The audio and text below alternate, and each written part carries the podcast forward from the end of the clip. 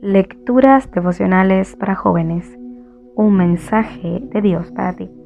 Cortesía del Departamento de Comunicaciones de la Iglesia Adventista del Séptimo Día de Gascue en Santo Domingo, capital de la República Dominicana, en la voz de Jack Enríquez. Hoy, 29 de julio, la abuelita de los camioneros. La oración eficaz del justo puede mucho. Santiago capítulo 5 versículo 16. Su hija era dueña de un hotel para camioneros. Ella ayudaba allí de tanto en tanto. Era curioso ver a aquella dama en medio de corpulentos y rudos conductores de camiones.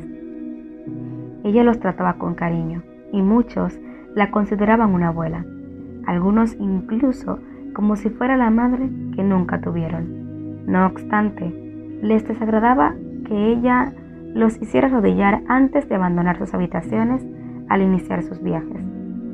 Por eso, trataban de esconderse cada vez que estaban listos para partir, pero ella se las ingeniaba para que no se les escaparan. Oraba por ellos, por los camiones, por sus familias y por la mercancía que transportaban. David era uno de esos conductores que, aunque apreciaba la comodidad y la atención del hotel, se molestaba con la ancianita que solía obligarlos a orar. Aquel día haría un viaje por una ruta muy peligrosa, pero él había recorrido ese trayecto, así que se sentía confiado. Esperó que la ancianita estuviera haciendo la siesta para escabullirse, pero ella había encargado a la recepcionista que le avisara la salida de los conductores.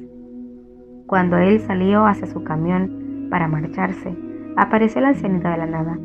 Lo hizo bajar arrodillarse al lado del camión y ella oró para que Dios lo protegiera y lo llevara sano y salvo hasta su destino. Cuando terminó la oración, se subió a su camión muy molesto y con la decisión de no regresar más a ese hotel. Se sentía ridículo. Inició su viaje y anduvo una buena parte del trayecto sin contratiempos. De pronto, en una zona peligrosa un vehículo se le cruzó en la vía y descendieron varios hombres armados subieron al vehículo y lo condujeron hasta una zona rural. Allí lo internaron en un monte con la orden de matarlo. Le quitaron la ropa y lo amarraron boca abajo. Los dos hombres encargados de matarlo discutieron un rato sobre quién se encargaría de dispararle.